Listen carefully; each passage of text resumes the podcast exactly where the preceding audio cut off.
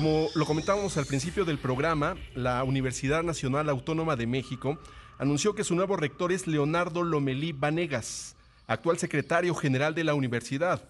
Lomelí fue elegido entre 17 aspirantes y es el designado para suceder a Enrique Graue.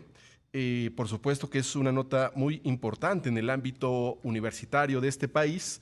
Vamos a platicar al respecto con mi compañera Leti Robles de la Rosa. Mire usted, entre los periodistas, eh, yo me atrevería a, decir que eh, mejor conocen a la Universidad Nacional Autónoma de México, es Leticia Robles. Leti cubrió años atrás, durante mucho tiempo, eh, las universidades, particularmente la UNAM. Conoce la vida universitaria de una manera muy precisa. también da da clases en ciencias políticas sobre, entiendo que es en temas relacionados con el periodismo. Y te saludo con mucho gusto, Leti, ¿qué tal? Qué gusto, buenos días. Héctor, muchísimas gracias, qué presentación tan halagadora y déjame comentarte que en este momento justamente estamos frente al salón de clases y están muy atentos a este noticiero, a escuchar eh, lo que vamos a comentar aquí. Eh, te comen, muchas gracias, Héctor. Pues sí, efectivamente, ayer de manera unánime la Junta de Gobierno de la UNAM elige a el, doctor eh, Leonardo Lomelí como rector de la Universidad Nacional, después de una auscultación que marca récord, eh, eh, Héctor, porque llevó casi cinco días la decisión. Una decisión que arranca con 17 personas que se inscriben, pero que son llamados a, a entrevistas solo 10 de ellos, y que al final pues eh, digamos, eh, eh, el final final, pues fue entre Leonardo Lomelí y William Lee que es el representante del sector científico. te comento también que Leonardo Lomelí, pues es el primer secretario general de la UNAM que salta de manera directa a la rectoría. Recordemos que eso nunca había ocurrido, que quienes lo habían intentado jamás lo habían logrado y él es el primero.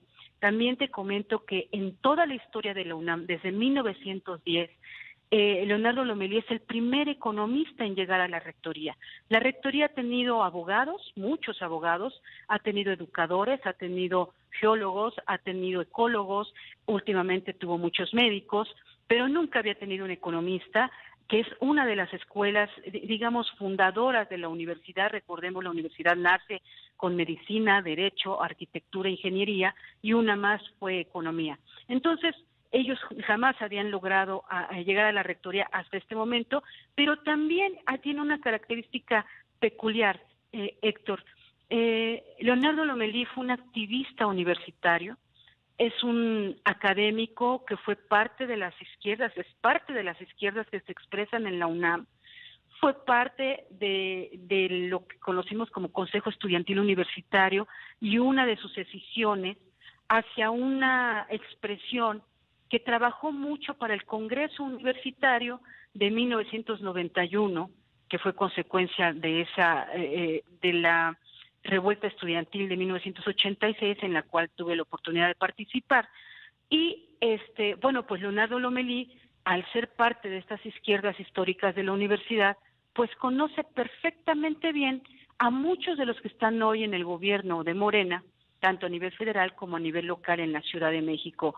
Leonardo, él ayer mismo comentaba que claro que hay oportunidad de diálogo con el gobierno y claro que hay oportunidad de entendimiento porque el gobierno ha, planteado que tiene interés en que le vaya bien a la universidad y él, por supuesto, pues sabe que su mayor eh, eh, eh, meta pues es que le vaya muy bien a la universidad, defender la, autonomía y pues este mantener un ritmo de trabajo mejorando cosas, porque la universidad es un ente vivo y siempre tiene que mejorar cosas, sector. Es parte de estas características también te comento pues Lomelí fue uno de los alumnos pues más destacados de un teórico de la ciencia política que es Arnaldo Córdoba, papá de Lorenzo Córdoba, y eh, eh, sabemos que Arnaldo Córdoba, bueno, pues era un teórico de las izquierdas y también una persona eh, que no que no conjugaba con los radicalismos de izquierda, sino con una izquierda sensata, constructiva y que es esa izquierda la que eh, digamos, conjuga Leonardo Lomelí, pero que como director de la Facultad de Economía y como secretario general de la UNAM, pues siempre demostró ser eh, un universitario que sabía traducir perfecto el activismo estudiantil a convertirse en una autoridad pegada a la institucionalidad de la UNAM, un modelo similar al que tenemos aquí en la Facultad de Ciencias Políticas y Sociales de la UNAM, con Carola García Calderón, que también fue activista de izquierda, pero como directora está totalmente apegada a la institucionalidad de la universidad, Héctor.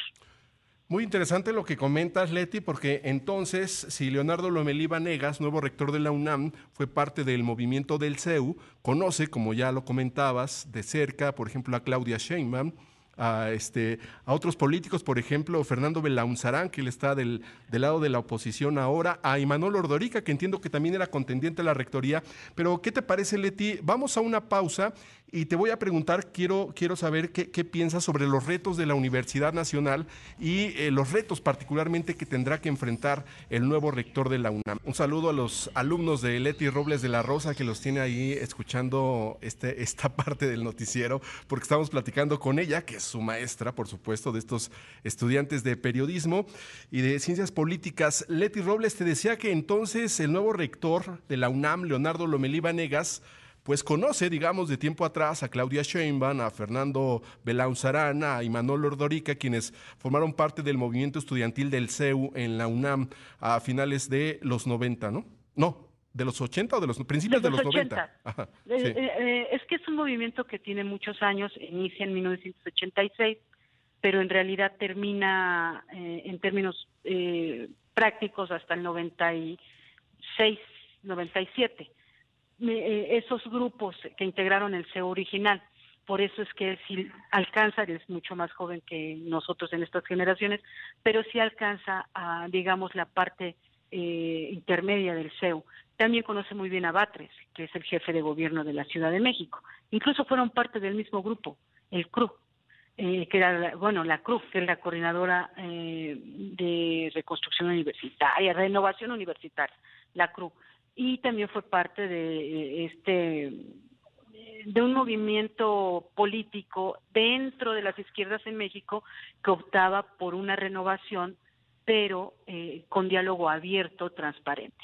Entonces, mira, yo creo que los, el, principal reto de él es evidentemente eh, establecer un buen diálogo con los dos niveles de gobierno, porque pues la universidad es federal, pero pues está sentada en la Ciudad de México. Entonces, a veces necesita del apoyo del gobierno capitalino para su seguridad o para algunas cosas prácticas que, requiere su actividad cotidiana.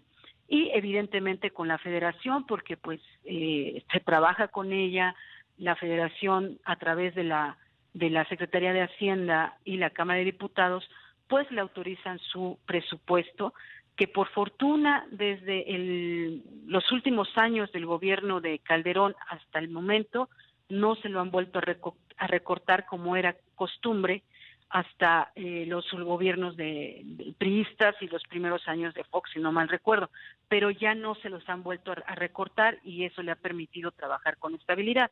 Entonces, por un lado es eso, eh, Héctor, eh, tener este diálogo fuerte y segundo, pues tendrá que sortear eh, algunos eh, intentos de movilizaciones o de paros de la universidad eh, que van a estar protagonizados por grupos que querían colocar algún rector afín a ese a esa tendencia política que ellos tienen y que no les resultó.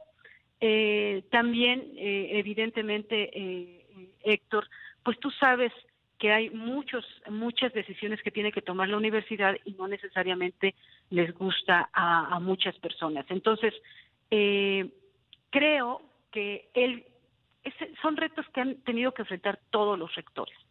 Las movilizaciones internas, pues la problemática, por ejemplo, hay, hay una tendencia muy grande de maestros de asignatura que quieren tener más oportunidades de carrera académica. Hay eh, eh, pues demandas de grupos feministas que, quieren, que exigen que la universidad tenga ya una cultura real, empática de lo que es la tolerancia entre géneros. Si tenemos una cultura arraigada de tolerancia política y, e ideológica, pues también tiene que ser en materia de género. Héctor, entonces creo que son, son los retos importantes evidentemente mantenerla como una universidad de primer nivel a nivel internacional, que es la, la número uno de México en muchas áreas, en las áreas científicas, en las áreas eh, de ingenierías, en, la, en el área de las ciencias sociales, eh, por ejemplo, en Derecho, el Instituto de Investigaciones Jurídicas es el número uno en América Latina. Entonces, son muchas cosas que la UNAM tiene que mantener y que evidentemente para hacerlo, pues necesita de un trabajo muy arduo. Ahora, aquí lo importante es que él ya tiene pues una experiencia de ocho años de ser secretario general que por cierto es el segundo en toda la historia de la universidad que logra estar ocho años como secretario general de la UNAM.